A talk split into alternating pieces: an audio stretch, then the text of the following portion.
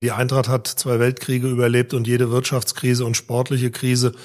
Sie wird auch Covid-19 überstehen. Eintracht vom Main, nur du sollst heute siegen. Eintracht vom Main, der Podcast für alle Eintracht-Fans, die mehr wissen wollen über unseren Verein, seine Geschichte und sein Umfeld. Mit Marc Hindelang, Pressesprecher. Matthias Thoma, Leiter des Eintracht-Museums. Mein Name ist Jan-Martin Straßheim. Ich bin der Leiter der Medienabteilung der Eintracht. Wir sprechen mit Gästen aus Sport, Geschichte, Kultur und Wirtschaft über sie selbst und ihre Verbindung zu Eintracht Frankfurt und dem Rhein-Main-Gebiet. Und natürlich interessiert uns auch die Meinung von euch, den Fans. Wir freuen uns, Canton als Audiopartner für den Podcast gewonnen zu haben. Canton ist der größte deutsche Lautsprecherhersteller für hochwertige Hi-Fi, Multiroom und Heimkinosysteme mit eigener Produktion im Taunus. Das ist ein Märchen, ein unglaubliches Märchen. Bruder, schlag den Ball lang. Die elfte Folge des Eintracht-Podcasts Eintracht Main. Mein Name ist Jan-Martin Straßheim und unser Gast heute ist Eintrachtler durch und durch und wurde schon als Kleinkind in der Turnabteilung am Öderweg angemeldet. Er ist Anwalt. Er hat maßgeblich an der Gründung der mitgliederstarken Fan- und Förderabteilung mitgewirkt. Der Neubau am Riederwald hat er als äh, Geschäftsführer mitverantwortet. Und seit Juni 2012 ist er Vorstandsmitglied bei Eintracht Frankfurt bei der Fußball AG. Herzlich willkommen bei uns im Eintracht-Podcast Axel Hellmann. Dankeschön, dass ich hier sein darf. Axel, es ist ein besonderer Podcast, weil es ist der letzte im Jahr 2020. Aus gutem Grund bist du da. Die Anstrengungen im letzten Jahr, im vergangenen Jahr waren ziemlich hart. Corona hat uns alle sehr stark beschäftigt in der Fußball-Bundesliga und bei Eintracht Frankfurt. Und deswegen steigen wir auch gleich mit einer passenden Frage vom vormaligen Gast in der zehnten Folge ein, nämlich mit Erik Durm. Ist es die schwierigste Zeit oder die schwierigste Phase, die du in deinem Berufsleben bis jetzt erleben musstest mit oder durch Corona? Ja, zweifelsfrei. Also ich glaube, man muss nicht äh, Schwalben fliegen und drumherum reden und das gilt für alle, die im Profifußball arbeiten, aber natürlich auch in vielen anderen gesellschaftlichen Bereichen, dass das Besondere an dieser Krise ist, dass ihr Ende nicht absehbar ist. Und ganz sicher, glaube ich, waren auch die Weltkriege für den äh, Club Eintracht Frankfurt große Einschnitte, aber für eine Generation wie jetzt meine, Anfang der 70er Jahre geboren, gab es immer eigentlich nur ein großes Wohlstandsgefühl und eine große Sicherheit bei allen Herausforderungen, die es auf der Welt so zu meistern gibt. Und neben der Tatsache, dass unvorhersehbar ist, was diese konkrete äh, Pandemie-Krise mit uns machen wird, ist es eben auch der tiefe Einschnitt in die Begegnungsmöglichkeit der Menschen, die anders ist zu jeder anderen Wirtschaftskrise, die wir vorher erlebt haben. Da war es ja immer möglich, dass wenigstens die Menschen miteinander, die sie, dass sie sich Halt geben konnten, dass die Menschen äh, sich treffen konnten. Und hier ist ja gerade das einzige Konzept, was uns quasi vor einer Ausbreitung rettet, dass die Menschen sich mehr oder weniger isolieren. Das ist sowohl persönlich als auch wirtschaftlich für einen Fußballclub der größte denkbare Einschnitt. Dann gibt verschiedene Phasen. Lockdown 1 im, äh, ich glaube, Mai oder im, im, April. Lockdown 2 jetzt äh, im Dezember, zunächst im November light, jetzt im Dezember wieder hart. Vielleicht äh, dann bis Februar oder bis März oder wie, wie auch immer. Wie lange kann das denn ein Wirtschaftsunternehmen wie Eintracht Frankfurt in der Form mitmachen? Diese Unvorhersehbarkeit ist ja eigentlich, wenn man so will, ein Killer.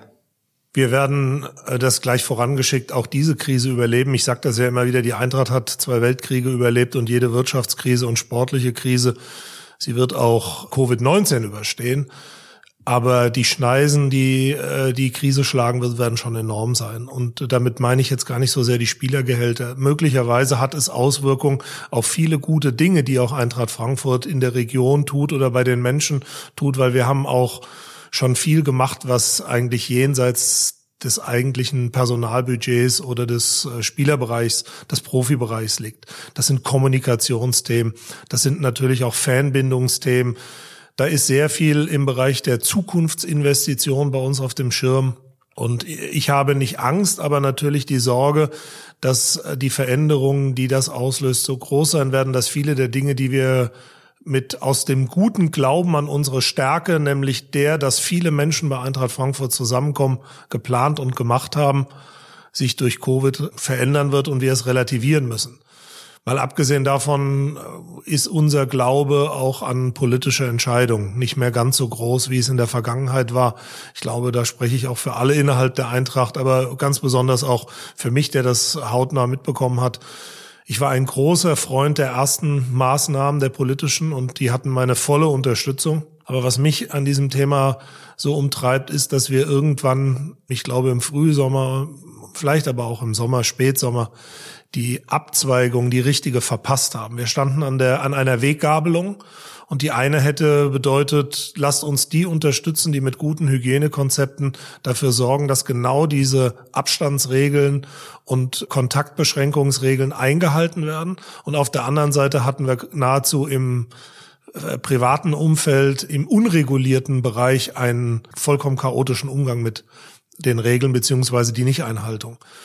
Und das hat nicht gestimmt. Und äh, da haben wir uns meiner Ansicht nach oder politischerseits den falschen Themen zugewendet. Wir haben uns denen zugewendet, die eigentlich das gut organisieren, bis heute in den ersten leichten Lockdown hinein, in dem wir Gastro geschlossen haben, in dem wir kulturelle Einrichtungen geschlossen haben und, und, und statt dorthin zu gehen und zwar ganz massiv mit richtig viel Fleißarbeit, wo es nötig gewesen wäre. Und jetzt können wir nicht mehr anders. Jetzt haben wir die Abzweigung verpasst. Wir sind auf einer schiefen Ebene nach unten und jetzt gibt es sicherlich nur noch die harten Rezepte, um äh, die Ausbreitung von Covid-19 zu ähm, beeinträchtigen oder zu stoppen. Und dann sind wir im knallharten Lockdown und der wird sicherlich nicht am 10. Januar vorbei sein.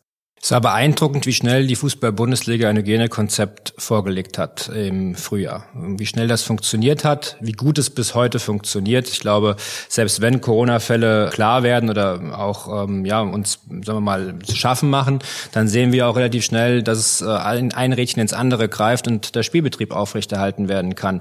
Wir haben dafür damals sehr viel Kritik bekommen, der Fußball von der Öffentlichkeit, von wegen, dass der Fußball nur um sich selbst kreist. Wäre es nicht aber so gut gewesen, dass zum Beispiel Schulkonzepte auch ähnlich angelegt äh, gewesen wären? Also ich, man merkt ja eigentlich, dass der Fußball oder der Sport grundsätzlich im Handball oder im Eishockey gibt es diese Konzepte ja auch, deutlich besser organisiert ist, als das äh, von der öffentlichen Hand geplant wurde. Da muss man fair sein. Wir erleben natürlich auch im Profifußball oder der Profisport in seinen jeweiligen Blasen und kann sich, was die Durchführung des Spielbetriebs anbelangt, natürlich auch besser organisieren als beispielsweise ein Schulbetrieb, der wahnsinnig viele Faktoren zu berücksichtigen hat und natürlich auch aufgrund der gesamten wirtschaftlichen Rahmenumstände nicht einfach von heute auf morgen das leisten kann. Aber vielleicht noch mal zu der Situation, die wir damals im März hatten und dann auch im Mai, Juni, als die Entscheidung fiel, wieder weiterzumachen. Ich glaube, dass es richtig war. Ich kann aber auch die Kritik daran verstehen, weil in einer ersten Phase, in der man auch nicht wusste, was wird gesellschaftlich benötigt, was wird wirtschaftlich benötigt, wie gehen die Menschen damit um und äh, in diesem gesamten Umfeld der Sorgen und Ängste über Fußball und Profifußball zu reden, schien sicherlich unangemessen dem einen oder anderen. Das kann ich emotional total verstehen. Aber ich habe auch immer allen in der Phase gesagt, wir haben auch eine Pflicht, nicht nur gegenüber unseren Profifußballern, sondern gegenüber allen Mitarbeitern, dass der Geschäftsbetrieb weiterläuft, weil die Einstellung des Geschäftsbetriebs hätte im Bereich des Profifußballs und allen Anhängen Arbeitslosigkeit bedeutet. Und ich finde, wenn man einen solchen Weg geht, dann muss man vorher abgewogen haben, ob es ein milderes Mittel gibt, das die Aufrechterhaltung des Geschäftsbetriebs erlaubt hätte. Und das haben wir immer gesehen, indem wir gesagt haben, ja, ohne Zuschauer, also die berühmten Geisterspiele, aber Durchführung des Spielbetriebs. Und damit haben wir eine Menge Infrastruktur erhalten, übrigens auch eine Menge Infrastruktur, von der wir glauben, dass sie auf Sicht auch wieder vielen Menschen zugutekommen wird. Dass der Fußball eben nicht untergegangen ist in dieser Krise, das hätte passieren können. Und im Schulbetrieb ist die Welt natürlich eine andere, aber hier liegt das Versagen auch auf einer anderen Ebene. Und ich kann das selber sagen, weil ich zwei Söhne habe, die und ich das äh, sehr eng mitbekomme, äh, wie sich das abspielt. Initiativen der Eltern, sind schwer durchzusetzen, weil teilweise statt Schulämter, also ich sag mal im weitesten Sinne Behörden, in einem regulatorischen Umfeld sich bewegen, das vor Corona galt. Es wäre Aufgabe der Politik gewesen, hier in diesem Bereich Lockerung herbeizuführen, damit die Eigeninitiative aller Menschen, ich sage nur Digitalisierung der Schulen, das Sammeln von Beträgen, das Umrüsten von Klassenzimmern und und und nicht an Baubehörden statt Schulämtern und anderen Behörden irgendwie scheitert, die übliche Abläufe Kraft ihrer Vorschriften zu wahren haben.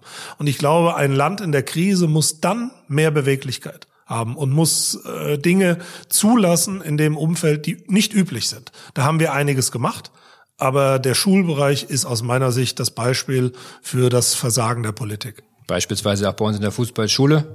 Das zieht sich ja dann doch auch äh, in den, in den Breitensport auch rein, auch beispielsweise bei uns beim EV, in den Jugendfußball, der dann irgendwie nicht mehr spielen konnte im November. Also eine Vollkatastrophe grundsätzlich. Auch da gilt ganz allgemein, die Folgen, die uns dieser Stillstand im Sport für eine ganze Generation von jungen Sportlern bescheren, wird überhaupt nicht absehbar. Und da meine ich gar nicht so sehr den Fußball. Das kriegen wir über die Strukturen, die wir in Nachwuchsleistungszentren haben, für die Clubs schon hin. Aber draußen schon bei kleineren Vereinen, in, ob jetzt in der Stadt oder auf dem Land, ist es dramatisch, weil du verlierst die Menschen. Du verlierst die Kinder zu glauben, dass du nach äh, dann einem Jahr Corona-Krise oder eineinhalb einfach das Licht anknipst und dann sind wieder alle F- und E-Jugendmannschaften in voller Zahl da.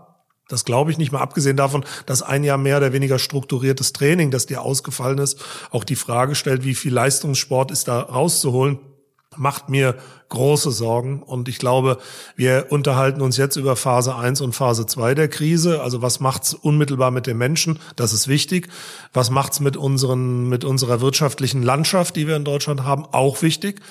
Dann kommen aber sicherlich irgendwann Phase 3 und Phase 4, nämlich die gesellschaftlichen und kulturellen Fragen und ganz zuletzt irgendwann auch die psychologische Frage, was hat's aus den Menschen, vor allem den Kindern und Jugendlichen gemacht, die natürlich sehr stark jetzt an der Technik hängen. Das ist gar nicht zu vermeiden, weil man kann den Eltern überhaupt nichts vorwerfen. Die müssen ja auch sehen, dass sie ihre Dinge machen. Also diese Melange ist für Sportvereine totales Gift. Und ich glaube, wir werden große Programme brauchen, um das wieder auf die richtige Schiene zu setzen, wenn die Krise überwunden ist. Gerade für Eintracht Frankfurt ist diese Krise enormes Gift, äh, denn wir sind gegenüber manch anderem Club, der nicht ganz so fanbasiert arbeitet, nicht ganz so fanbezogen arbeitet, von einer großen Emotionalität geprägt. Das ist vollkommen klar, wenn wir die letzten Jahre sehen. Ich glaube, letzten Jahre hätten wir immer uns hier hingesetzt und hätten gesprochen, wie toll das war mit den Choreografien, die Europareisen, äh, unsere Fanbase, unsere Spiele, die wir auch äh, durch die Fans gewonnen haben.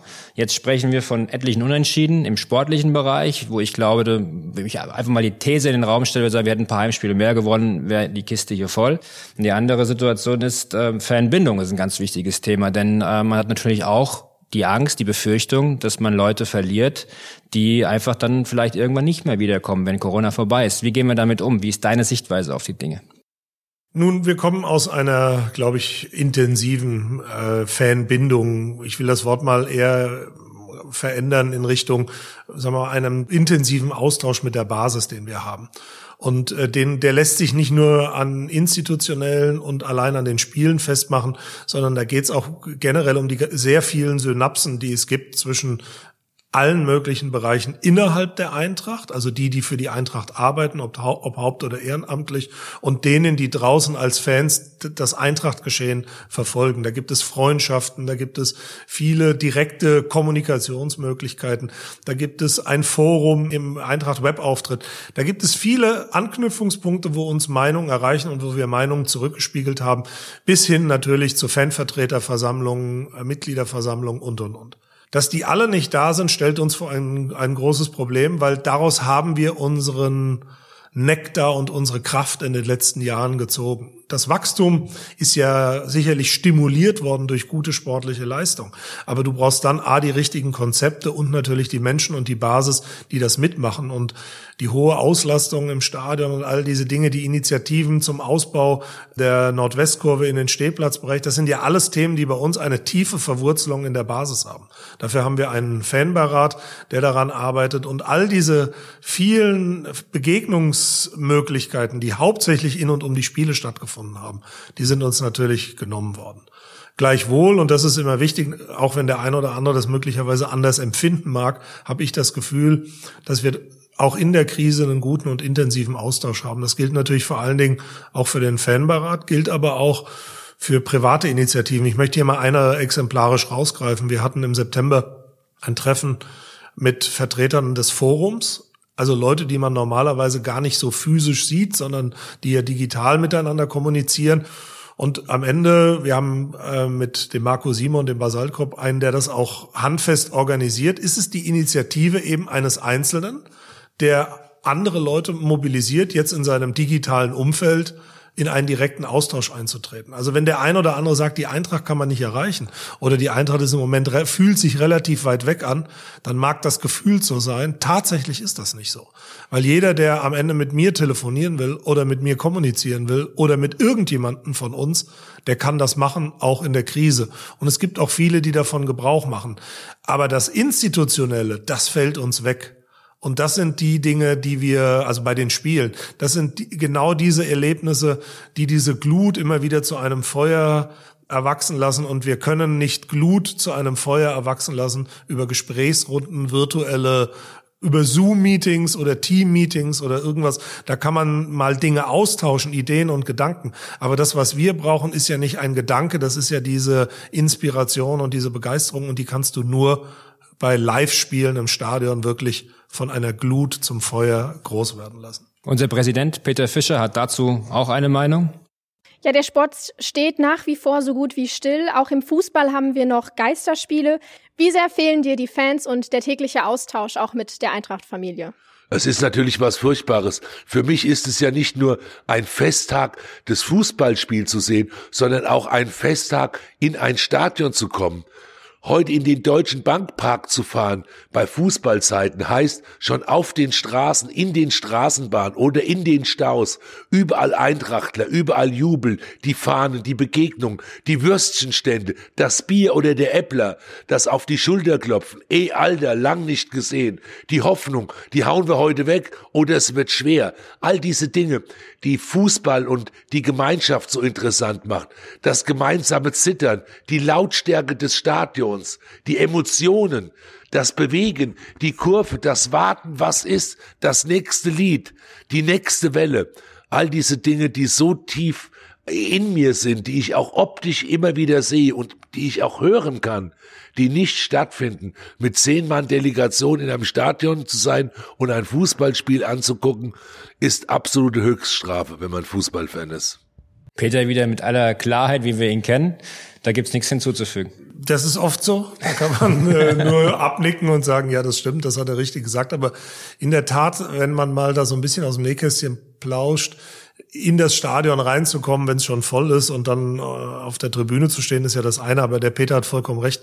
Ich bin ja meistens auch noch am Samstagvormittag dann vor unseren Heimspielen in der Kleinmarkthalle relativ früh unterwegs und mache so meine Besorgung und äh, mache mich dann irgendwann fertig und fahre raus über den Oberforsthauskreisel und dann erkennen mich natürlich einige im Stau stehend und dann geht der Daumen hoch und du siehst halt irgendwie wirklich diese begeisterten Gesichter und jetzt fahre ich irgendwie zu diesem Spiel. Ich gehe auch vorher in die Kleinmarkthalle, alles auf Maske, alles auf Distanz.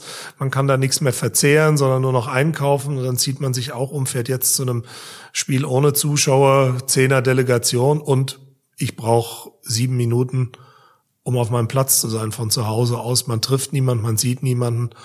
Das ist äh, nicht das Gleiche. Und das weiß jeder, der das sozusagen, der diese Abläufe mitgemacht hat, genauso zu fühlen, das ist ein Riesenunterschied. Absolut. Man hört dann auch immer die gegnerische Delegation. Das war letzten Samstag besonders hart.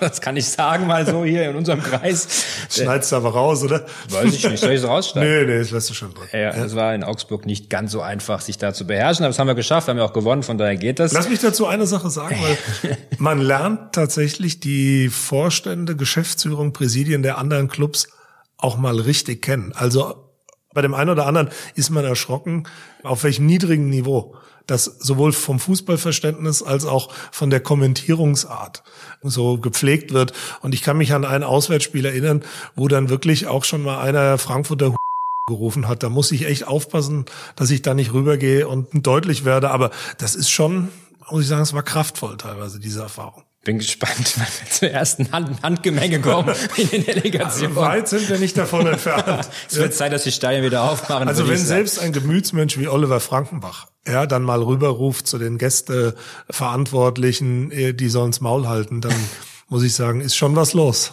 Da muss man ja auch ganz selbstkritisch und selbstironisch sagen, Fußball ist und bleibt ein Proletsport.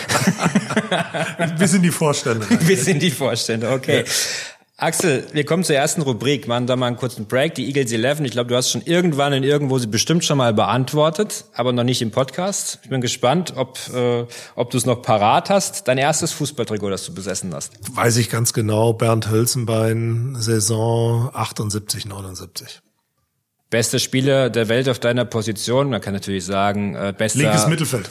Muss immer sagen. Meine Position, linkes Mittelfeld. Ich habe ja nur einen linken Fuß, der rechten, den rechten habe ich nicht mal zum Stehen. Nein, aber als Hobbyfußballer, nee, der beste Spieler der Welt, Uwe Bein. Uwe Bein? Ja. Okay, das ist dann auch das Idol deiner Jugend vielleicht? Also dann schon der, ich war ja da, als Uwe bei uns gespielt hat, schon nicht mehr ganz so jugendlich, aber für mich äh, der vollendetste Spieler im Eintracht-Trikot. Dein Lieblingsreiseziel? Ja, da gibt es zwei. Ich bin, muss ich sagen, sehr gerne in Abu Dhabi. Mir gefällt sozusagen diese Ruhe, die es dort gibt. Und ähm, dann fahre ich sehr gerne nach Fuerteventura. Dein Lieblingsessen? Pasta. Lieblingsort in Frankfurt? Opernplatz und Kleinmarkthalle. Und jetzt die interessanteste Frage, in welche Musikgruppe würdest du passen? Ja, auf die habe ich mich irgendwie lange vorbereitet und da habe ich mir überlegt, ähm, nee, wirklich, ich habe das, hab das natürlich gehört, habe gesagt, nehme ich jetzt irgendeine verwegene Indie-Band, die keiner irgendwie kennt.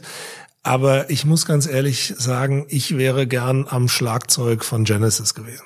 Oh, das ist nicht schlecht. Deine Erinnerung an dein erstes Profispiel als Vorstadt? Uh. 2012 nehme ich an. Ja, genau 2012, aber ich glaube, das erste Spiel war genau richtig. Das war das Pokalspiel in Aue. Und da haben wir 0 zu 3 verloren. Zweite Minute, glaube ich, Kevin Trapp, rote Karte. Und Heribert und ich, wir sind zurückgefahren und haben gesagt, also erstmal eine Dreiviertelstunde geschwiegen und dann hat Heribert gesagt, Axel, das wird eine ganz schwere Saison. Ganz schwer. Ich weiß nicht, wie wir vom Abstieg gerettet werden sollen. Und am Ende sind wir Sechster geworden. Hat Heribert Buchhagen immer so richtig gelegen mit seinen Prognosen? nee, äh, er lag in sozusagen Gesamteinschätzungen oft daneben, also was so eine Saison anbelangt. Aber er lag sehr oft richtig, was Spielsituationen anbelangt. Also ich saß x-mal neben ihm und er hat gesagt, gleich schießt der Gegner ein Tor und zehn Sekunden später zappelte der Ball im Netz oder 20 Sekunden später. Der hat einfach ein Gespür für dieses Momentum im Fußball gehabt, wie kaum jemand anderen, den ich kenne. Der ist halt einfach Fußball erfahren. Aber er war sehr ängstlich, was so eine gesamte Saison anbelangt und immer ein Schwarzmaler. Jetzt muss ich noch kurz auf ihn gehen, weil ich glaube, das ist, das haben wir schon mal irgendwo behandelt, aber du kannst es vielleicht beantworten. Nürnberg, Relegation, 60. Minute, Heribert Buchhagen verschwindet von der Tribüne oben und äh, taucht nicht mehr auf. Ist es korrekt, dass er sich dann 30 Minuten bis zum Schluss geduscht hat, um nichts mitzubekommen vom Spiel? Also ich glaube, das stimmt.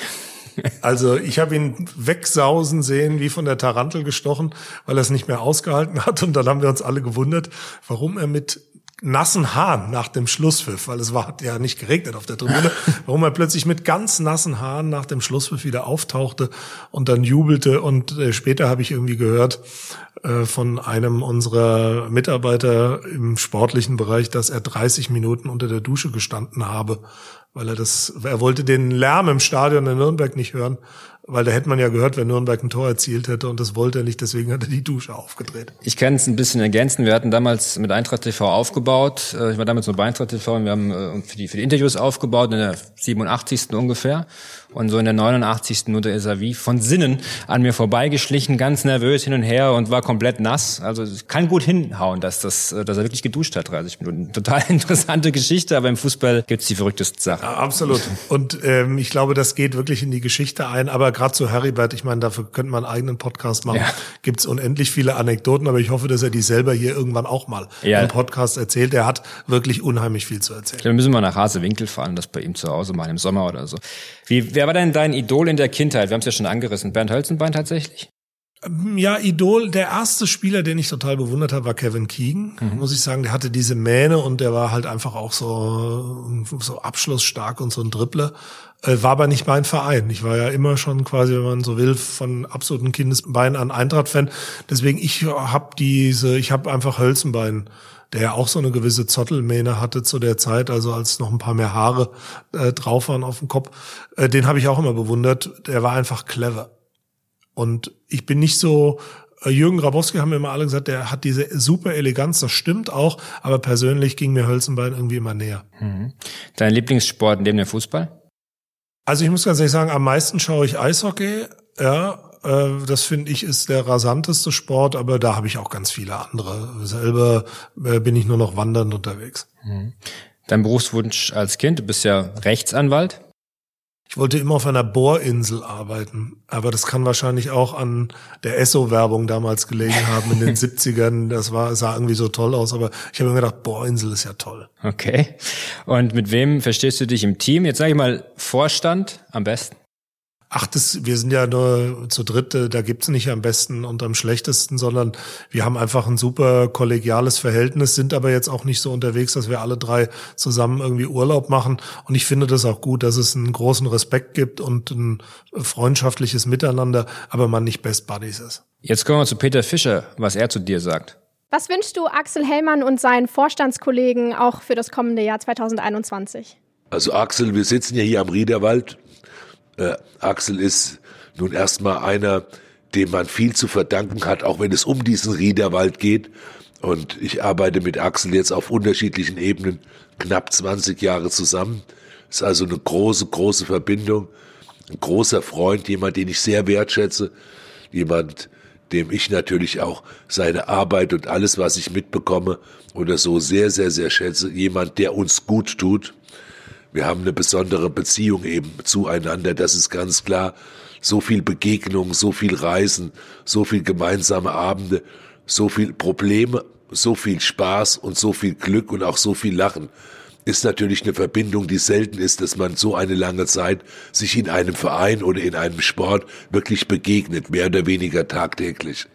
Bin natürlich froh, dass die anderen beiden Vorstandskollegen, dass ich Oliver Frankenbach eben nun auch schon genauso lange kenne, aber in einer anderen Distanz eben, weil wir auf unterschiedlichen Ebenen immer gearbeitet haben. Und natürlich mit Freddy Bobic, jemanden, der sicherlich in Frankfurt Fußstapfen schon hinterlassen hat in seinem sportlichen Handeln und in seinem sportlichen Wirken mit einer hohen Seriosität, mit einer absoluten Ruhe, mit einer ganz starken Ausgeglichenen und Fachmann von A bis Z. Peter Fischer, mit ihm arbeitest du jetzt schon über 20 Jahre zusammen. Als es damals begonnen hatte und Peter so ein bisschen, ja, ich sag's mal, als Sonnenkönig dargestellt worden war, auch in der Bildzeitung mit Bikini Girls in, auf Ibiza und so weiter und so fort. Wir kennen die Bilder alle. Hättest du damals, wahrscheinlich hättest du damals gedacht, dass das erfolgreich werden kann, oder? Dass er der richtige Mann für Eintracht Frankfurt auch auf der Position ist, vielleicht sogar der perfekte. Oder wie ging das damals vonstatten? Wie muss ich mir das vorstellen? Peter hat auch einen Wandel durchgemacht. Und ich glaube, das ist ganz normal, den haben wir alle durchgemacht. Und man darf eine Sache nicht vergessen, wenn man die Bühne Fußball oder überhaupt Eintracht Frankfurt betritt, gibt es eine hohe Aufmerksamkeit der Medien, der gesamten Öffentlichkeit, der Fans und wahnsinnig viele Meinungen. Und da gibt's auch, ich will das mal so sagen, ein paar Verlockungen die das mit sich bringt, die, wenn du noch nicht so richtig ausbalanciert bist in dieser Tätigkeit, es dir leicht macht, einfach mal irgendwo reinzugehen oder reinzutreten, in das ein oder andere Fettnäpfchen reinzutreten, dass du mit viel Erfahrung sonst umschiffen würdest. Und das ist dem Peter so gegangen und das ist mir auch so gegangen und dann ist der Peter natürlich der deutlich schrillere Typ im Vergleich zu mir und damit muss man leben können und damit muss man arbeiten können. Und es gab den einen oder anderen, der dem Peter am Anfang der meiner Zeit gesagt hat, weil ich ja auch eine gewisse, sagen wir mal, Dominanz habe. Mit dem Hellmann, das geht nicht gut, weil der wird versuchen, dich nach zwei, drei Jahren aus dem Amt zu drängen. Und das ist irgendwie, hat sich immer wiederholt, dass Leute, die sozusagen vor mir in der Position waren oder in der stärkeren Position waren, später auch bei Heribert, immer gesagt haben, musst du aufpassen, der Hellmann drängt dich raus. Ich habe wirklich ähm, bei Peter auch als zweiter Mann sehr gut arbeiten können, weil das auch einfach Spaß macht mit ihm. Und der Peter hat eine große Stärke, die die Leute total draußen unterschätzen, weil sie immer denken, na ja, der ist schrill und äußert sich zu allem. A, stimmt das nicht.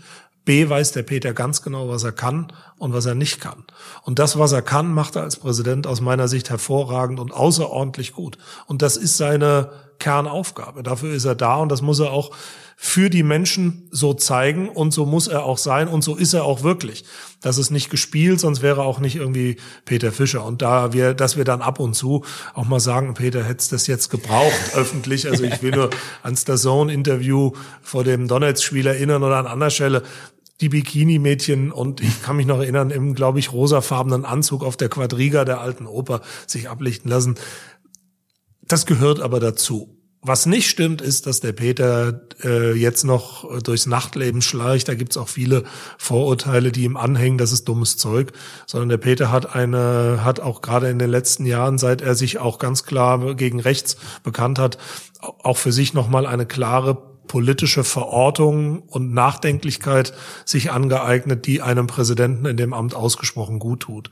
Und dadurch, dass er weiß, dass wir im Vorstand, die Kollegen nehme ich da jetzt mal voll mit dazu, einfach unseren Job sehr ernst nehmen und die Dinge gewissenhaft machen, braucht er als Präsident wie im Vergleich zu anderen Fußballclubs, wo sich viele Präsidenten ja dann da einmischen und meinten, sie müssten die Dinge irgendwie kommentieren, hier nicht einbringen. Und das ist, glaube ich, auch eine Stärke in der Schlachtordnung von Eintracht Frankfurt, dass jeder seine Rollen verstanden hat. In den äh, letzten 20 Jahren ist bei Eintracht Frankfurt viel passiert. In den letzten sieben, acht Jahren haben wir richtig viel Drive im Club, würde ich sagen. In der AG, im EV, in allen, die mit, äh, die mit Eintracht Frankfurt auch zu tun haben, im Drumherum.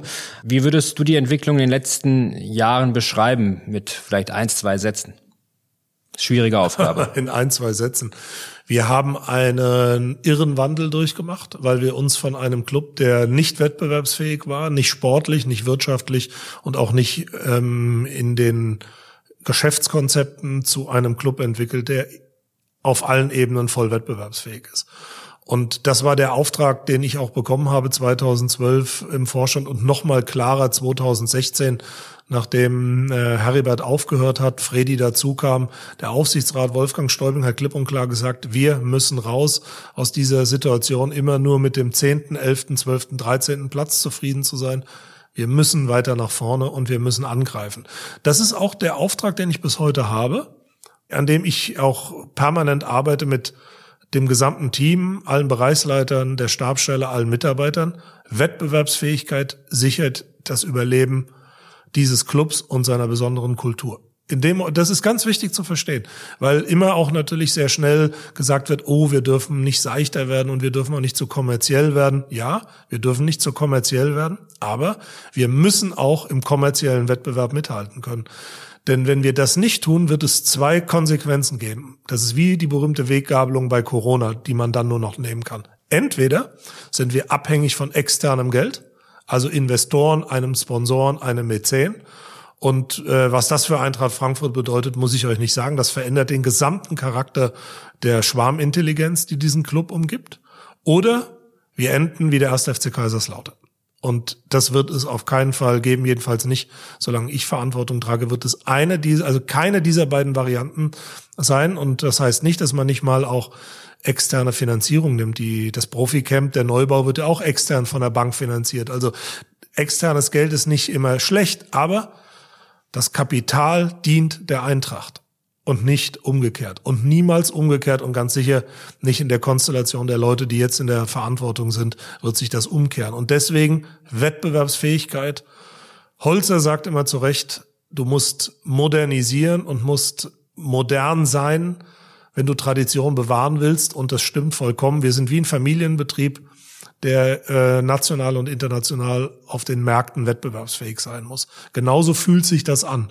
Ein gestandener, traditionsreicher Familienbetrieb, der aber nicht beim Rechenschieber hängen bleiben darf, sondern der voll in der Digitalisierung unterwegs sein muss, aber dann auch entscheidet, was er nicht macht. Wenn wir diesen Weg nicht konsequent gehen, dann werden wir in dieser Bundesliga nicht überleben. Holze, das nur zur Erklärung, ist Philipp Holze, unser neuer Aufsichtsratsvorsitzender. Du hast einen Club gerade angesprochen, nämlich den ersten FC Kaiserslautern, jetzt ein bisschen persönlich. Das war der Club, der dir deine schmerzhafte äh, Erfahrung mit Fußball und mit dem Fan-Dasein beschert hat. Wie alt warst du und was ist passiert? Naja, wir haben ein Heimspiel gehabt gegen den ersten FC Kaiserslautern. Das haben wir, glaube ich, soweit ich mich erinnere, auch 3-1 äh, gewonnen. Und äh, da müsste ich etwa elf Jahre alt gewesen sein habe am Hauptbahnhof mit meinem Eintrachtfähnchen gewartet und da kam eine Gruppe von 16, 17, 18-Jährigen, die mir dann meine Fahne genommen haben. Ein paar Backpfeifen habe ich auch gekriegt. Und dann war die Fahne danach zerbrochen und ich war todtraurig, weil die war selbst gebaut. Ja, damals gab es es noch nicht, dass man sich irgendwie eine gekauft hat, sondern man hat die selber gemacht. Und dann war es bisschen schräg und ein bisschen reingetackert und so. Und so stand ich dann immer im Stehblock. Das hat nachhaltig mein Verhältnis zum ersten FC Kaiserslautern geprägt. Das ist der Verein. Mit Kickers Offenbach habe ich im Grunde gar kein Problem. aber mit dem ersten FC Kaiserslautern ein fundamentales. Da habe ich gar keine Sympathien für. Also bist du happy, dass sie jetzt gerade da stehen, wo sie stehen? Sie stehen noch viel zu gut da. okay, gut. Das ist eine, das ist mal eine Aussage. Du bist bekannt für klare Aussagen. Du bist auch äh, bekannt dafür, manchmal anzuecken und den Club mit Wucht nach vorne zu bringen. Woher kommt denn der Antrieb, Eintracht Frankfurt äh, mit so viel Kraft und mit so viel Power über Jahre hinweg nach vorne? Man könnte sich das Leben auch einfacher machen. Als Rechtsanwalt äh, könnte man das Geld vielleicht auch ein bisschen einfacher verdienen, sich dann auch hin und wieder irgendwo mal zurückziehen in Urlaub und mal abschalten und nicht an Fußball oder an das denken, was hier alles auf einen einprasselt. Jetzt stellt man hier in der Öffentlichkeit Öffentlichkeit, muss viele Debatten führen, muss viele Dinge moderieren und manchmal denkt man sich doch vielleicht auch, jetzt wenn Weihnachten zum Beispiel ist, man ein bisschen Zeit hat, warum mache ich das eigentlich? Man muss schon auch die Dinge gerade rücken. Als Anwalt muss man auch sehr, sehr hart arbeiten, wahrscheinlich an manchen Punkten sogar auch härter, weil man für andere äh, arbeitet, auch wenn es für die eigene Rechnung ist und da musst du als Dienstleister immer zur Verfügung stehen. Und es ist ein Traum, dass man seine Leidenschaft, persönliche Passion zum Beruf machen kann. Also es ist ein absoluter Traumjob. Und es ist auch gar nicht die Frage, ob man irgendwo im Leben mehr verdienen kann. Man verdient im Fußball schon wirklich gut. Deswegen ist das, finde ich, auch gerade in diesen Zeiten keine, also eigentlich kann das auch nicht die Frage sein. Woher die innere Motivation kommt, ist eigentlich relativ schnell beantwortet. Wenn man mit der Eintracht so aufwächst, wie das bei mir der Fall ist, über meine Eltern, als Kinderturner bei Milosch im Öderweg, wenn man in der Nachbarschaft viele Eintracht-Fans hat, wenn man regelmäßig mit ähm, seinem damals besten Schulfreund zu den Spielen der Eintracht fährt, der dann auch irgendwann Führerschein hatte und mich mitgenommen hat, weil er etwas älter war. Also all diese Dinge, die sind, das ist ein kompletter Lebensinhalt. Wenn man in Rostock war, wenn man von, äh, ich habe ja in Würzburg studiert, die Heimspiele nach Frankfurt gefahren ist, um die zu erleben, oder auch auswärts gefahren ist, viele Auswärtsspiele auch gemacht hat in den 80er Jahren, dann ist das ein so fester Teil des Lebens, dass es ein Privileg ist, wenn man dafür arbeiten kann.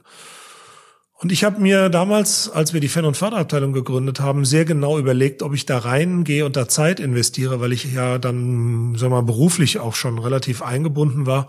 Aber ich habe mich ehrlicherweise so für diesen Club geschämt an der einen oder anderen Stelle, dass wir, und das galt, glaube ich, für alle 20 Leute dieser Gründergruppe der Fan- und Förderabteilung, uns gesagt haben, das muss sich ändern. Es kann nicht sein, dass du dich fremdschämst für den eigenen Fußballclub, weil sowohl sportlich als auch wirtschaftlich als auch von den gesamten Eskapaden, die wir da abgezogen haben, Fernsehauftritte, Klofensterkündigung und also diese ganze Bandbreite, die alle die, die Eintracht-Geschichte kennen, auch wissen, da musste irgendwann mal mit Schluss sein. Es hat lange gedauert, bis wir bis heute eigentlich einen Zustand Zustand, glaube ich, erreicht haben oder in den letzten vier, fünf, sechs Jahren erreicht haben, in denen man sich nicht mehr für die Eintracht schämen musste.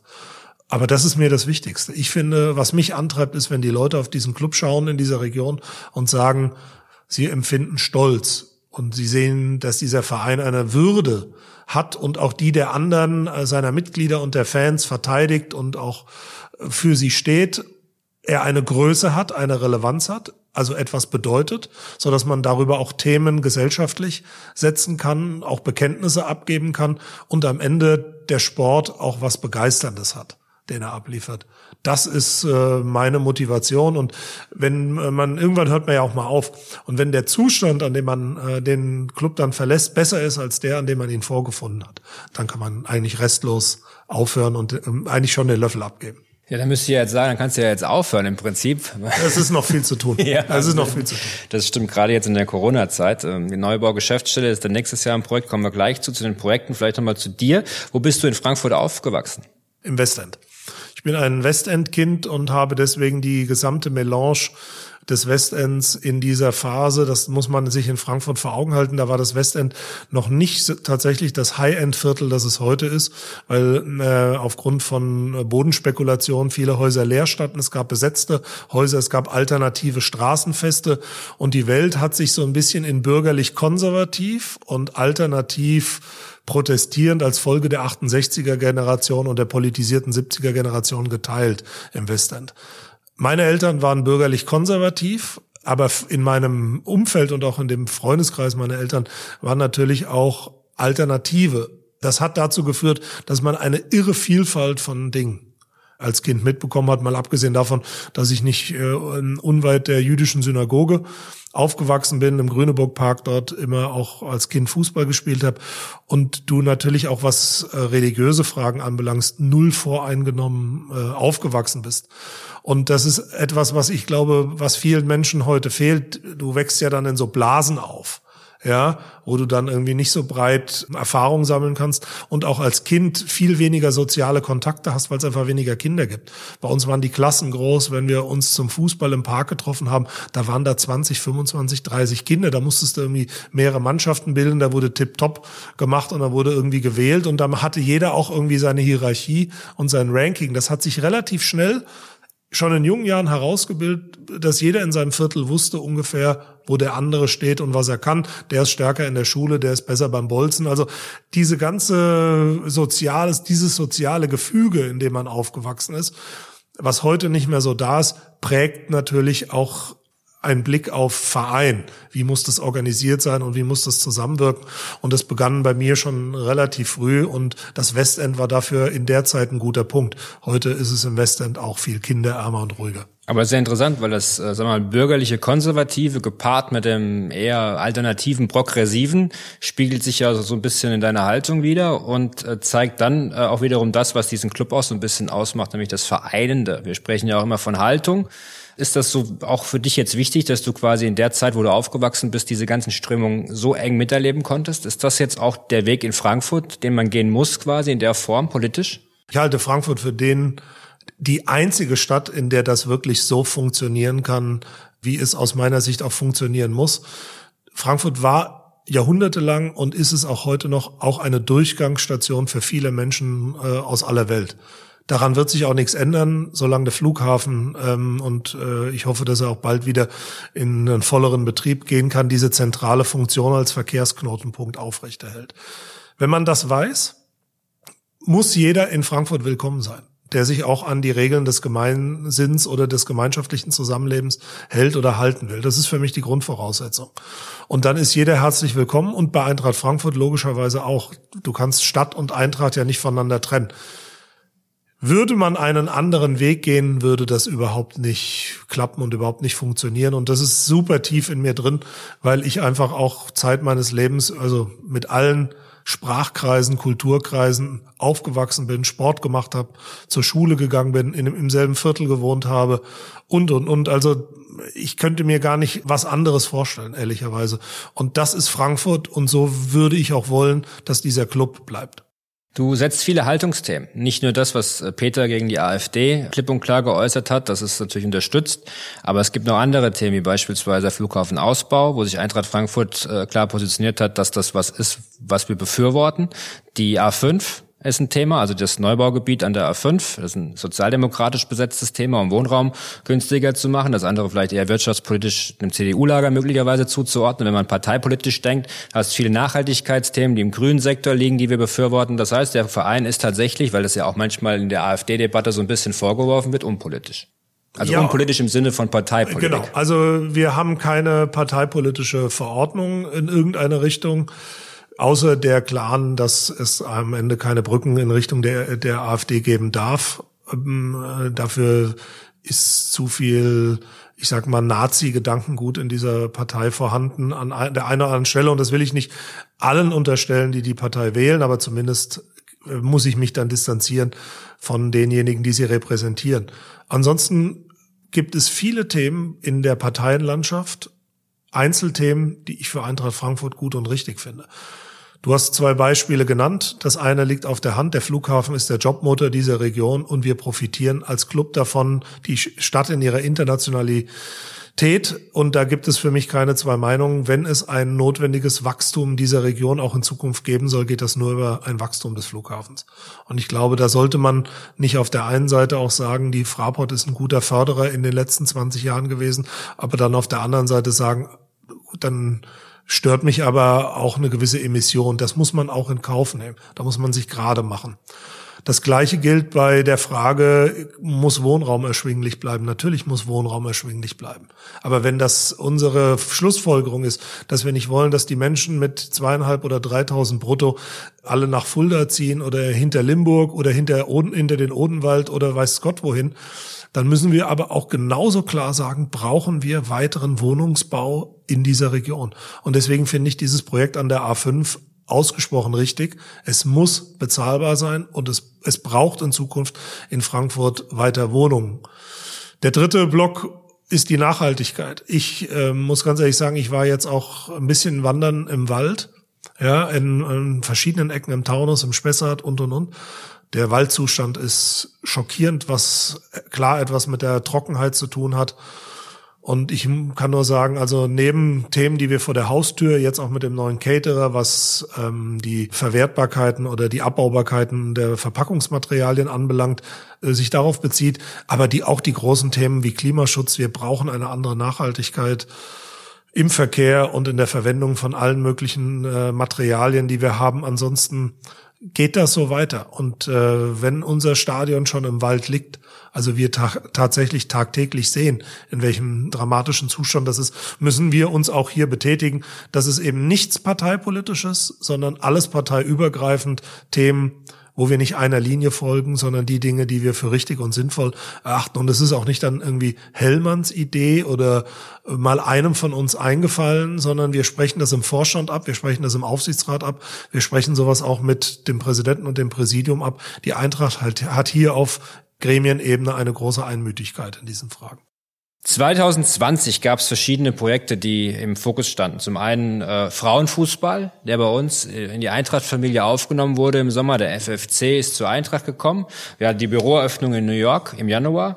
Es äh, gab den Wandel zum Deutsche Bankpark und der Mietvertrag mit der Stadt und äh, das Halbfinale im DFB-Pokal aus sportlicher Perspektive. Fangen wir mit den Frauen an. Frauenfußball bei Eintracht Frankfurt. Richtige Entscheidung nehme ich an. Stehst du noch dazu? Ja, gar keine Frage. Das ist die richtigste aller richtigen Entscheidungen gewesen. Und ich habe ja auch schon vor zehn, zwölf Jahren im Verein dafür gekämpft, eine Frauenabteilung innerhalb des Fußball, der Fußballabteilung aufzumachen, was auch ein harter Kampf war damals. Äh, deswegen, ich habe da eine total große Sympathie für und habe ja mit Sigi Dietrich auch sehr dafür gekämpft, dass wir das alles so hinbekommen. Und ich muss sagen, großartig, wie es gelaufen ist, der gesamte Fusionsprozess so viele Themen, so viele Sachthemen reibungslos integriert. Ich merke auch, höre auch, sehe auch, dass äh, die Frauen, die zu uns gekommen sind, total begeistert sind, wie wir mit ihnen umgehen, im Sinne von, welche, welche Werthaltigkeit sie spüren. Das ist auch ein Kompliment, das sicherlich sehr stark an den ganzen Kommunikationsbereich geht, nämlich auch ihnen das Gefühl zu geben, sie sind genauso wichtig in der Kommunikation wie unsere Männerprofis. Und das, glaube ich, ist erstmal das Wichtigste. Dass jetzt mir der ein oder andere kommt und sagt, na ja, jetzt haben wir irgendwie noch zu wenig Punkte und hinter den eigenen Ambitionen. Da verweise ich bitte auf das alles, was wir auch öffentlich gesagt haben.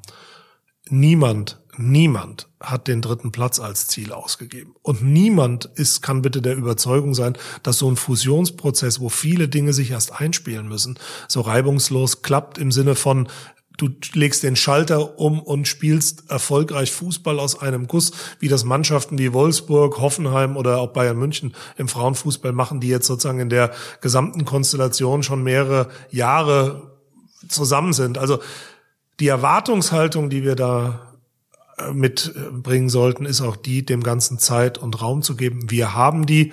Der ein oder andere in den Medien ist ein bisschen nervöse, vielleicht auch manchmal ein bisschen bösartiger, weil er sich wünscht oder sagt, toll, wenn dann auch mal dieses Projekt irgendwie vielleicht nicht so klappt. Aber da kann ich allen nur sagen, wart's mal ab, ganz sicher. Das Ding ist schon ein Erfolg und es wird ein noch größerer werden. Es wird vor allem dann ein größerer Erfolg, wenn man das auch mal sehen kann. Wir haben mit Laura Freigang drüber gesprochen. Frauenfußball wirklich konsumieren zu können, ist in Deutschland nicht so einfach. Das ist etwas, wo ich ehrlich sage, rege, reg ich mich drüber auf, weil wenn hast etwas du ja auch ausgiebig gemacht. Habe ich, muss hast ich auch. Hast du ausgiebig Meinung, gemacht ja. im letzten Podcast?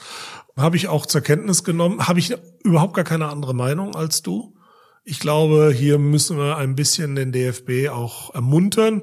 Du hast gesagt, du willst Druck machen. Ich würde sagen, lass uns den DFB ermuntern, hier mehr zu machen.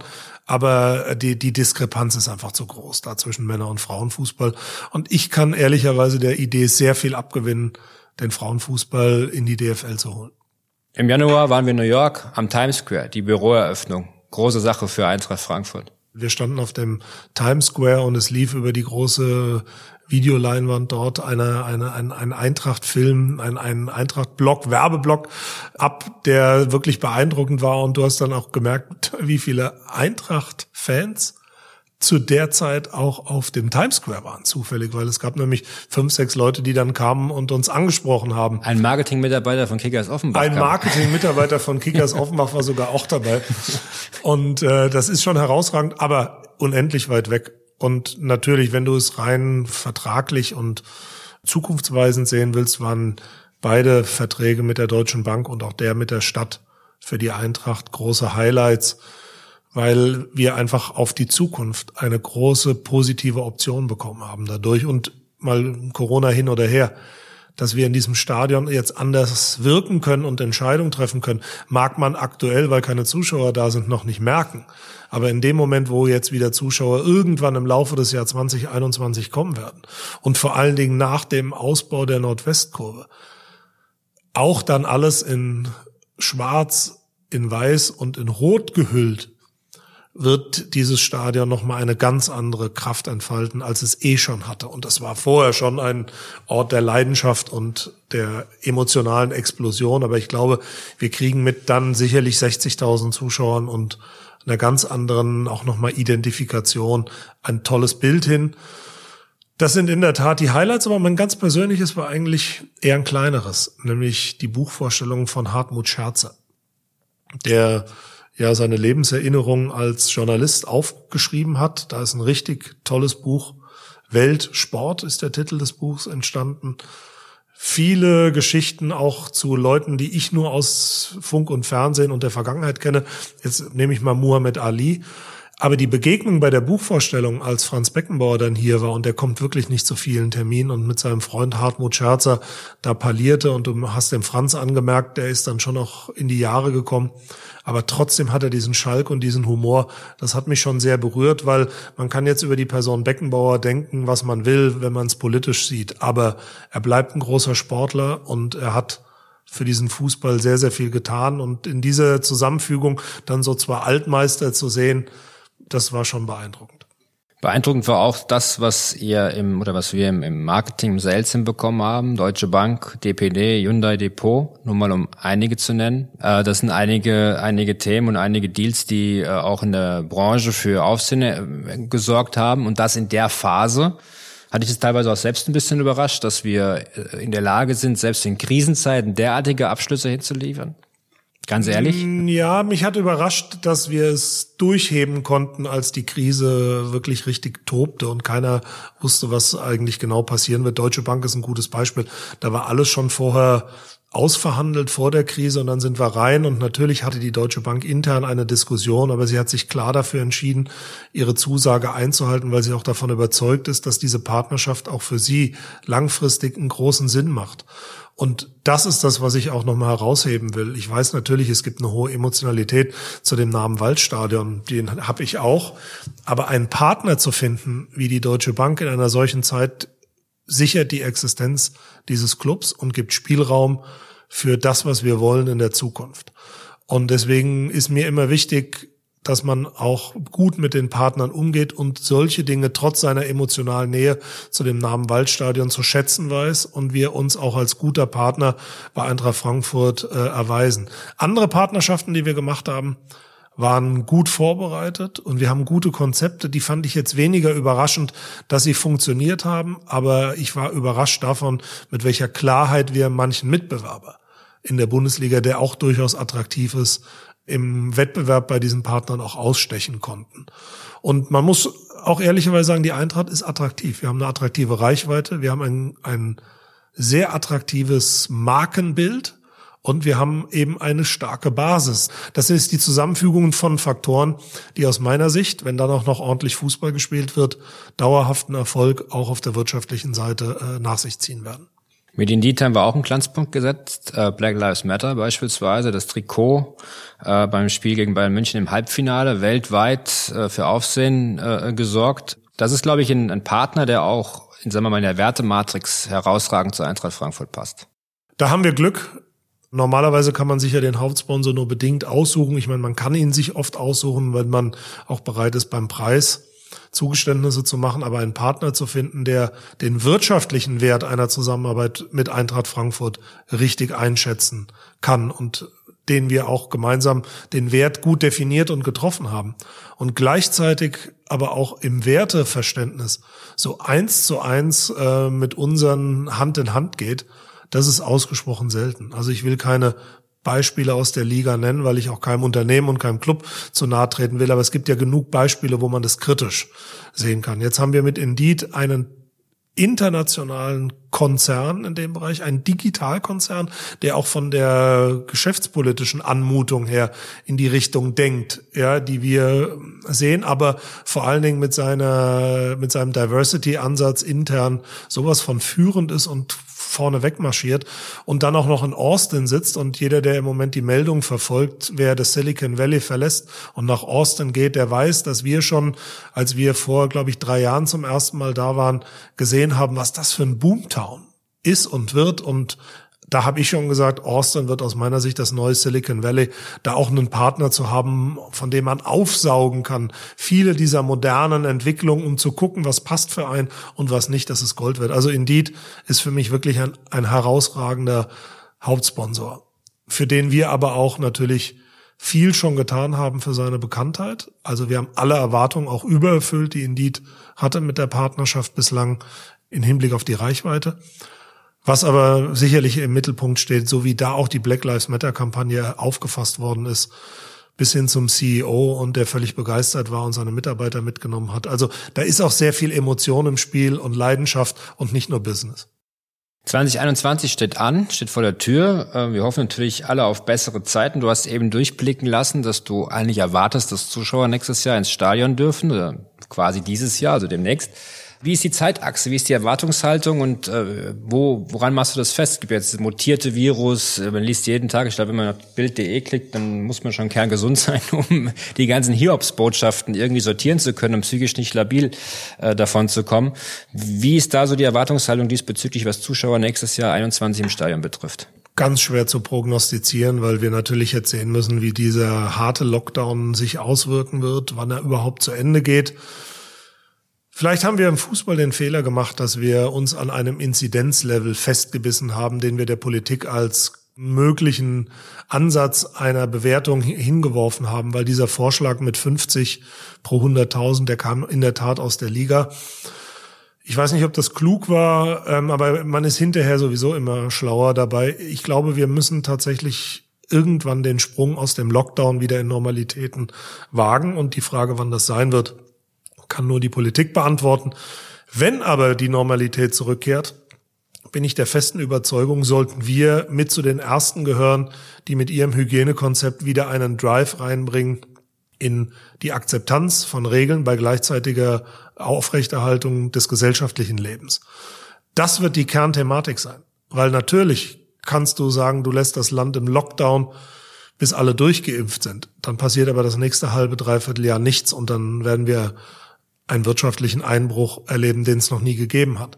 Wir müssen ja zurück zu einer gewissen Form von normalem Leben und das auch in absehbarer Zeit.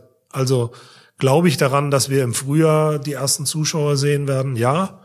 Glaube ich an volle Stadien schon in dieser Saison? Nein. Glaube ich an ziemlich gefüllte Stadion in der nächsten Saison? Ja. Das sind äh, tolle Nachrichten. Also das hoffen wir alle ich will nicht sagen, dass der Wunschvater des Gedankens ist, aber ich sehe auch eine gewisse Entwicklung und es kommt jetzt wirklich drauf an, wie schnell wir in der Durchimpfung sind, aber wie stark wir uns auch weiter an die Regeln halten. Das wird das A und O bleiben, solange nicht der Durchimpfungsgrad 60 Prozent ist. Dann wäre das sicherlich was, worauf wir uns 2021 freuen, vor allen Dingen dann im Herbst, wenn vielleicht 20, 30, 35.000 Zuschauer wieder mal da sein dürften. Aber welche Leuchtturmprojekte stehen sonst noch an äh, 2021 oder auf was freust du dich in diesem Jahr? Also das sicherlich wichtigste und größte für den Club wird das Beziehen des neuen Proficamps sein, wenn unsere Profis die Mitarbeiter, und zwar aller Bereiche der Fußball AG und auch viele Mitarbeiter des Vereins unter ein Dach kommen und dann mal tatsächlich miteinander arbeiten im Alltag und das nicht über jetzt natürlich Zoom-Meetings, aber vorher über die Fahrerei durch die ganze, durchs ganze Rhein-Main-Gebiet, sage ich mal, vom Riederwald über Dreieich, Stadion, da haben wir ja auch verschiedene Blöcke gehabt. Osten, Westen, Norden, Süden, sage ich immer. Der eine war unten im Museum, der andere war oben auf der Gegentribüne. Also das Miteinander wird ganz sicherlich dadurch gefördert, dass die gesamte Eintracht unter einem Dach ist. Mal abgesehen davon, dass ich glaube, dass das Gebäude auch eine gewisse Würde nach innen und nach außen hat und auch dem Club nochmal eine, noch eine ganz andere Inspiration geben wird, ist es einfach für die technische Form der Zusammenarbeit was Großes. Das zweite, ich glaube, was wir, was noch nicht so gefühlt wird, aber ein, eine große Zäsur sein wird, wird die neue digitale App sein. Also die Plattform gibt's ja schon, aber reingehoben jetzt auch in die in das Alltagsleben der Menschen. Das kommt natürlich richtig erst zum Tragen, wenn wir wieder Tickets verkaufen und Zuschauer haben werden. Aber das ist ein Meilenstein, weil es uns als Club viel mehr Möglichkeiten der direkten Meinungs- und Willensbildung und Kommunikation zu den Leuten erlaubt. Und all das, was da kommt, werden wir ja auch noch vorstellen. Deswegen habe ich hier ein bisschen vorweggegriffen, weil ich glaube, das wird ein guter, wichtiger Schritt.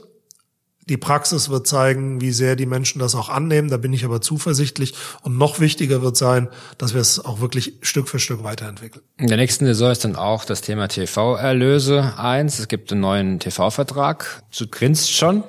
Du bist zufrieden damit. Ich grinse nicht deshalb, weil ich zufrieden bin, sondern weil ich in der Tat die Frage erwartet habe.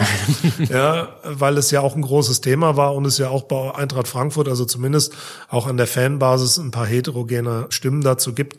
Erstmal finde ich aber gut, dass wir nicht in dieses dumpfe Aufhängen von äh, Plakaten irgendwie eingestimmt haben und das mitgemacht haben, wo drauf stand, TV-Gelder gerecht verteilen.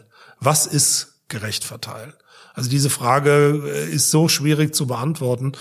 Ich bin der Meinung, sie leistungsgerecht zu, zu verteilen, ist der, das entscheidende Thema, weil wenn du gerecht verteilst, was würde das bedeuten, dass am Ende der Club, der wenig Tore schießt und keine Reichweite hat, das gleiche Geld bekommt wie Bayern München?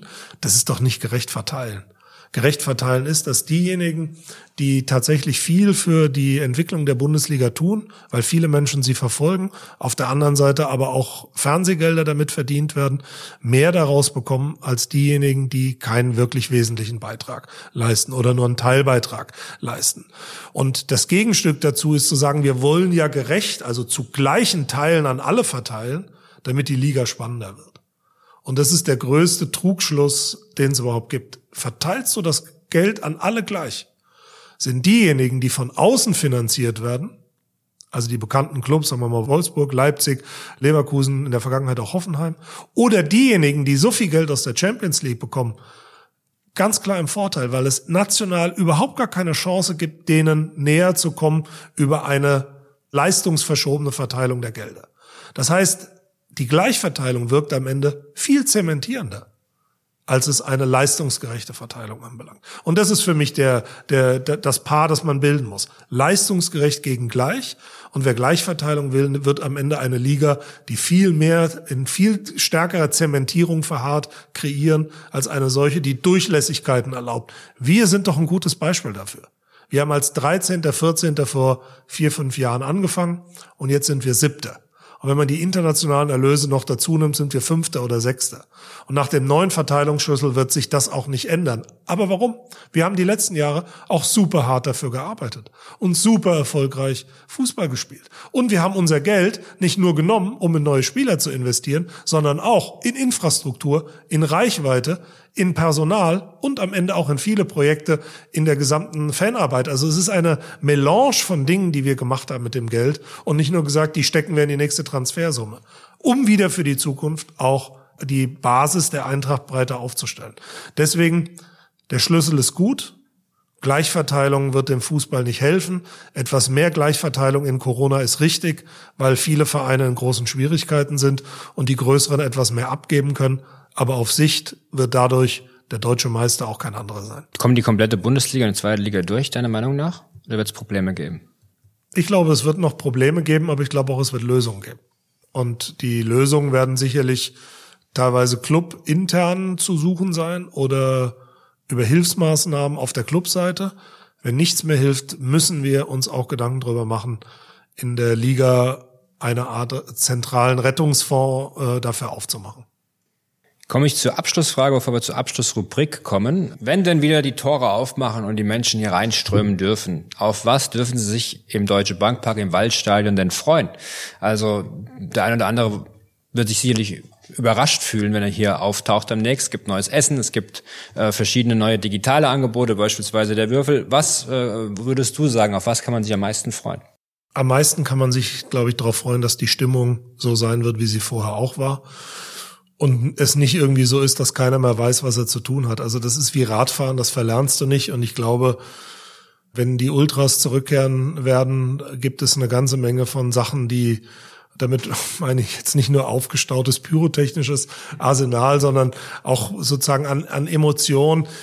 Die kann vielleicht erstmal zu einer Sprachlosigkeit und zu einem Staunen führen.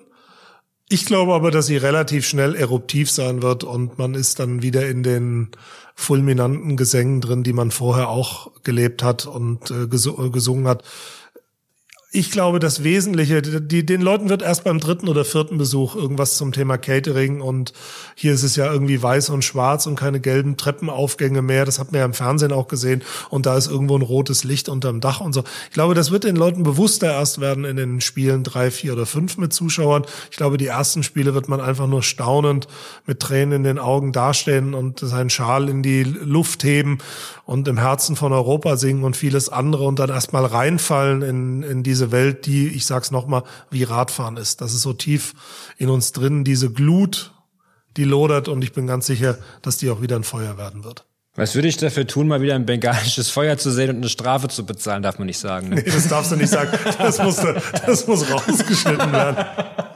Kommen, kommen wir zu deinen drei Eintracht-Momenten. Was war dein schönster Eintracht-Moment?